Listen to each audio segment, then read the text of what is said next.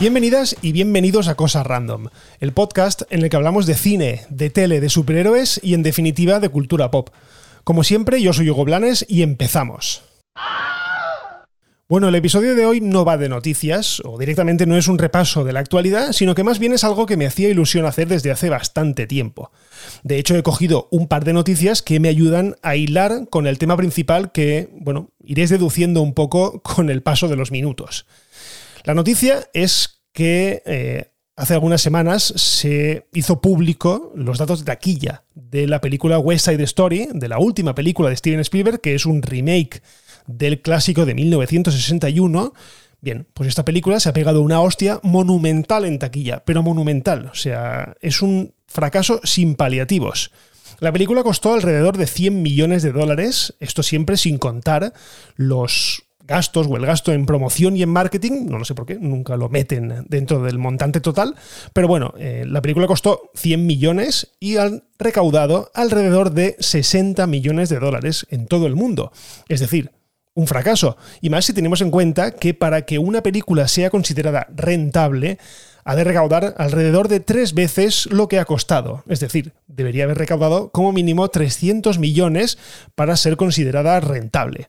Así que, bueno, podemos hablar de un fracaso absoluto y ojo, es el fracaso más grande en la carrera del llamado Rey Miras de Hollywood, Steven Spielberg, porque sí que es verdad que muchísimas, Steven Spielberg es conocido por muchísimos éxitos tipo Indiana Jones, tipo Jurassic Park, eh, luego películas pequeñas que también han recaudado una barbaridad, como Agárrame si puedes, ¿no? Catch Me If You Can, la de DiCaprio y Tom Hanks, y, y, muchísimas más. Es que ahora mismo me habéis pillado con una especie de bloqueo, que no recuerdo más películas de Spielberg, pero joder, es que yo las cuento casi casi todas por taquillazos. Sí que es verdad que ha tenido algunas manchas, pero no han llegado a ser fracasos como tal.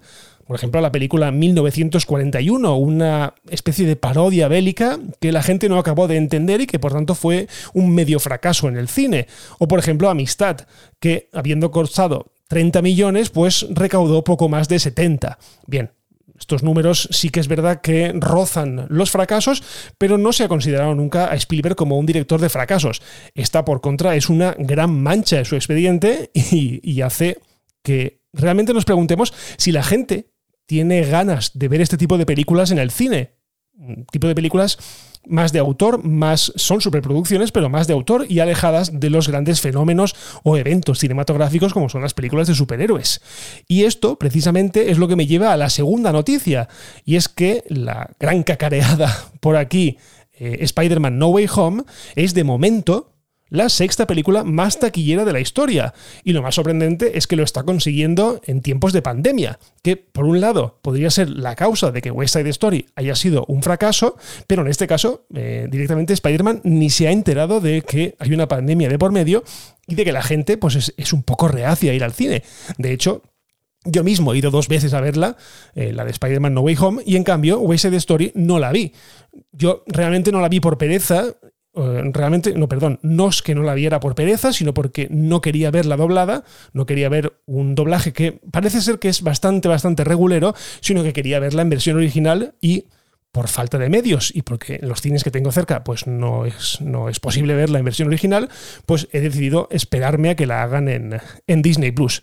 Pero bueno, eh, como os decía, Spider-Man a día de hoy es la sexta película más taquillera de la historia, con una recaudación, ojo, es que es para volverse locos, de 1.739 millones de dólares. O sea, es una auténtica barbaridad, como os digo. Y más teniendo en cuenta que estamos en pandemia.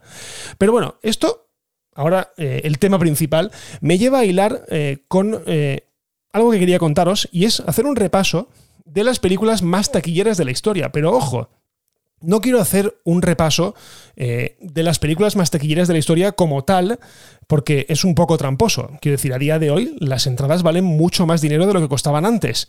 Y si miramos la lista actual de las películas más taquilleras, pues nos encontramos en su gran mayoría películas bastante recientes. De hecho, en el primer puesto tenemos a Avatar, en el segundo puesto tenemos a Titanic, eh, ambas películas, perdón, Perdón, perdón.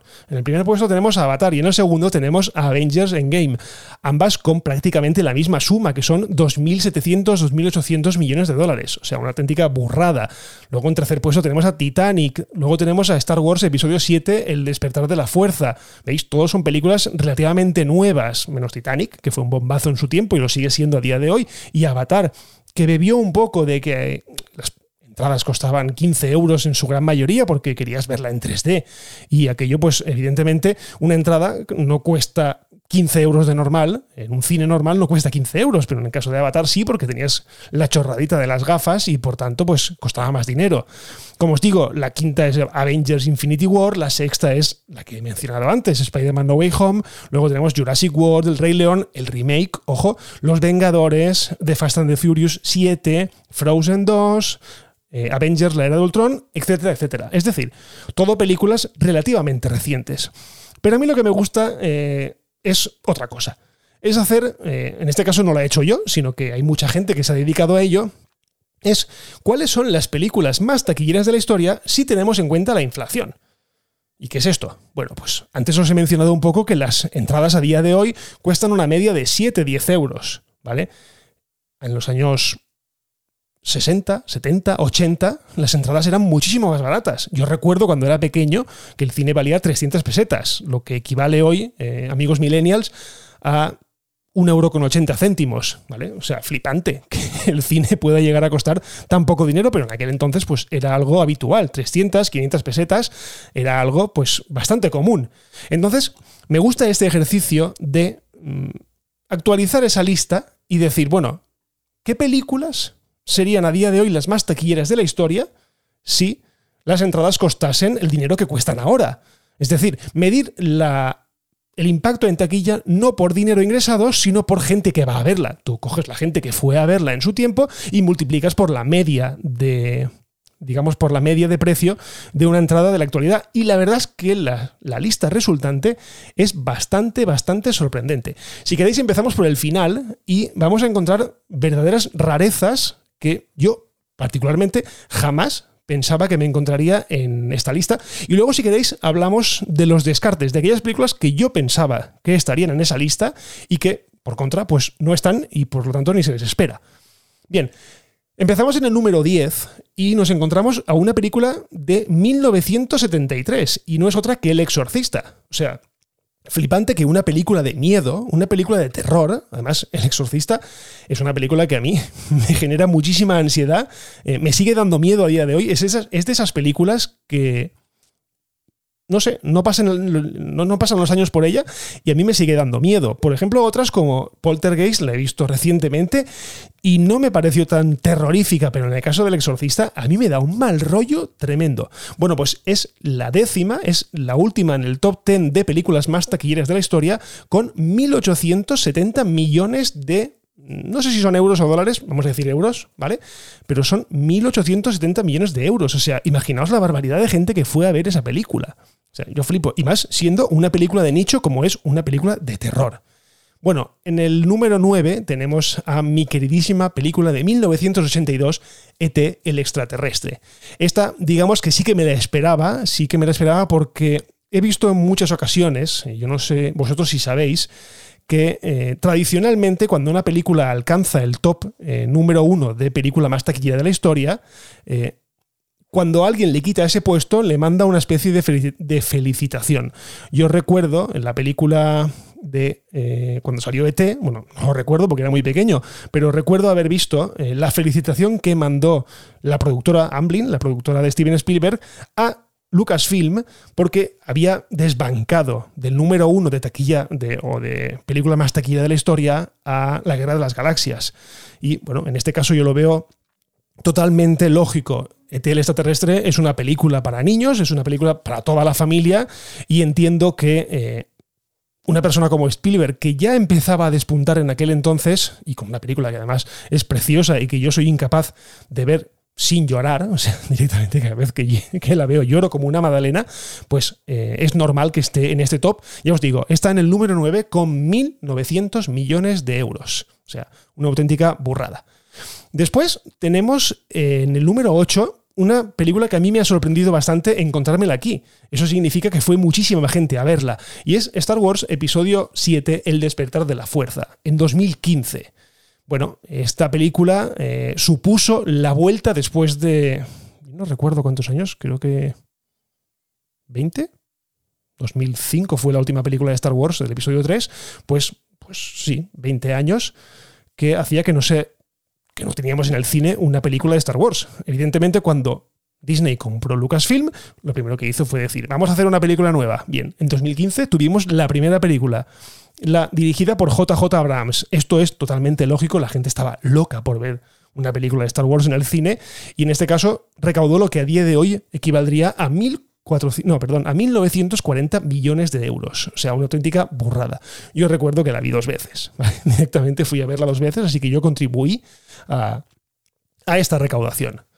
Bien, en el número 7 tenemos una que la verdad es que me ha sorprendido igualmente que el número 10, que El Exorcista. Y es que tenemos a una película de 1975 llamada Tiburón. ¿Vale? La película de Steven Spielberg, el primer gran bombazo de Steven Spielberg, eh, hizo una recaudación de alrededor de 1.970 millones de euros. O sea, una auténtica burrada si tenemos en cuenta que también es una película bastante de nicho. Quiero decir, es un blockbuster mm, que yo creo que lo fue sin querer serlo. Una película de relativo bajo presupuesto, pero que, bueno, la mano mágica de Steven Spielberg y su saber hacer, o su enorme saber hacer eh, a la hora de hacer cine, pues nos regaló una película tremenda. Una película tremenda con una banda sonora increíble y que, bueno, no me extraña que esté en el séptimo puesto. Bien, en el número 6, en el sexto puesto, tengo una película que la verdad es que a mí me ha dejado con el culo torcido de verla aquí.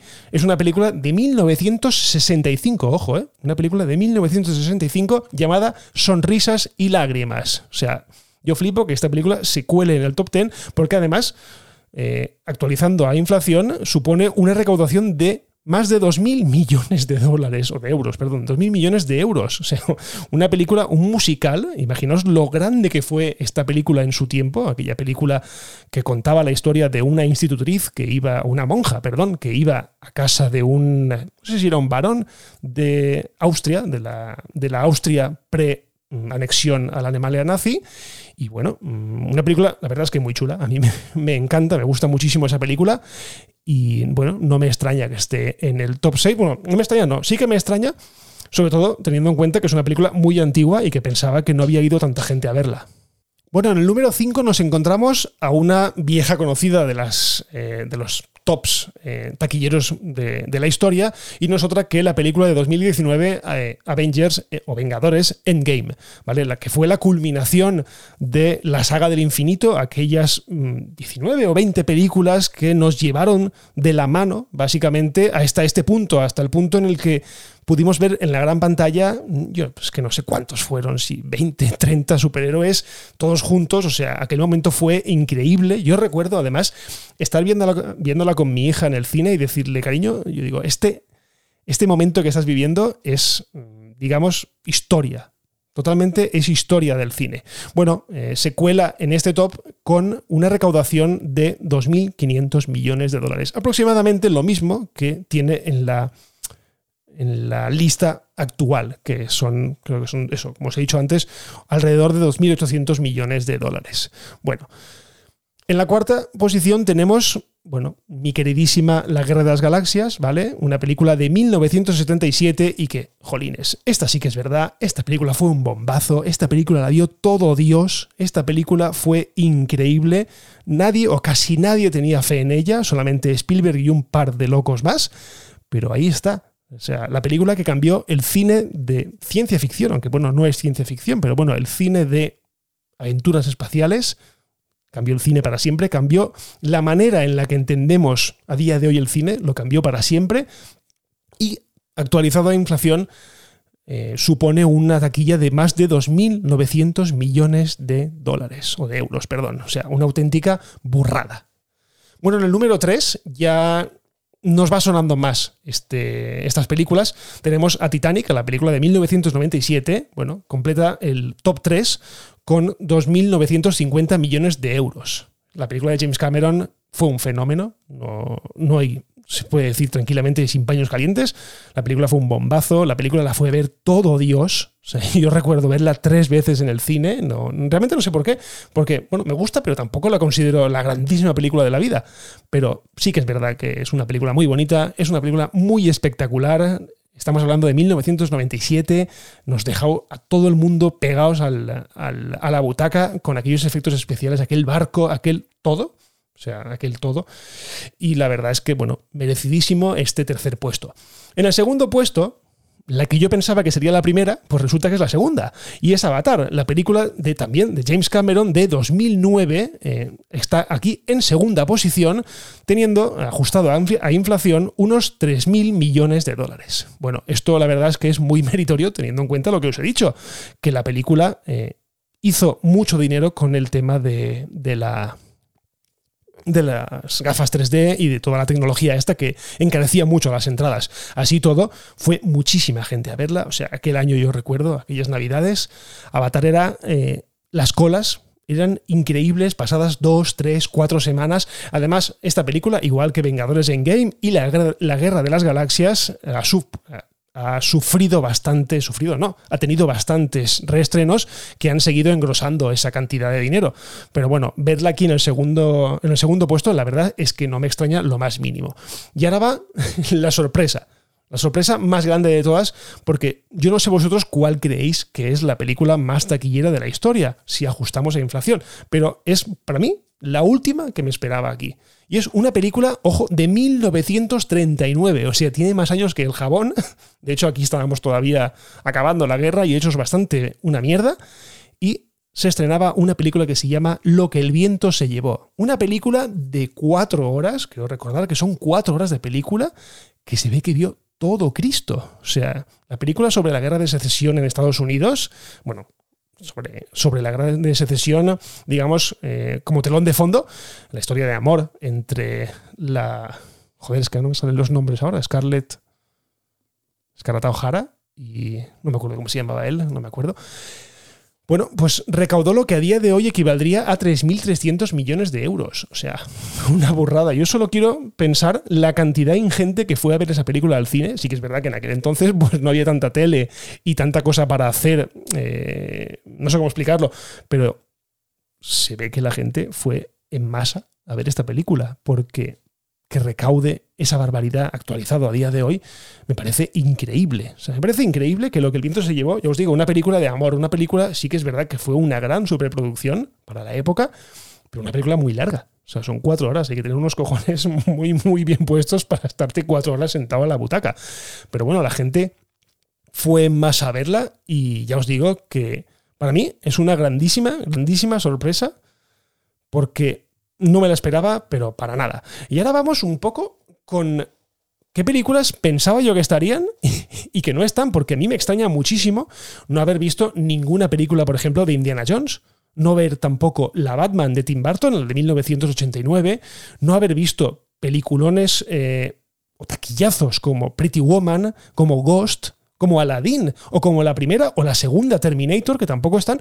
Y por supuesto, me extraña muchísimo, pero bueno, mm, imagino que la manera de contar es la que es, no ver películas como El Señor de los Anillos, ninguna de las tres, que eh, sobradamente recaudaron más de mil millones de dólares cada una de ellas. Bueno, se ve que ajustando a la inflación no llegan a ese top 10.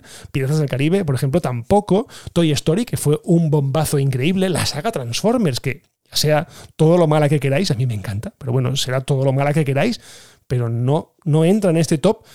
Y la verdad es que, bueno, como os digo, me extraña muchísimo.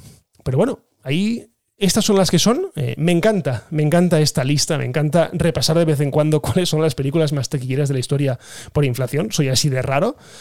Pero ya os digo que la primera vez que la vi me, me causó muchísima sorpresa y siempre que puedo sacarlo en alguna conversación lo saco y la gente se queda un poco sorprendida porque es verdad que en el número uno, verse a lo que el viento se llevó, pues ¿qué queréis que os diga? No, no es algo que te esperes todos los días.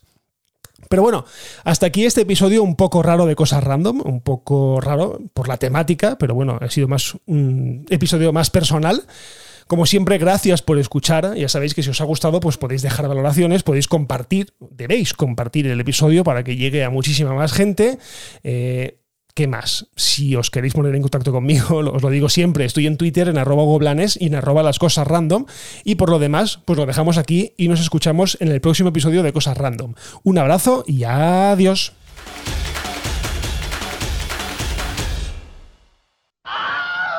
Bye bye, hasta otro ratito, ¿eh?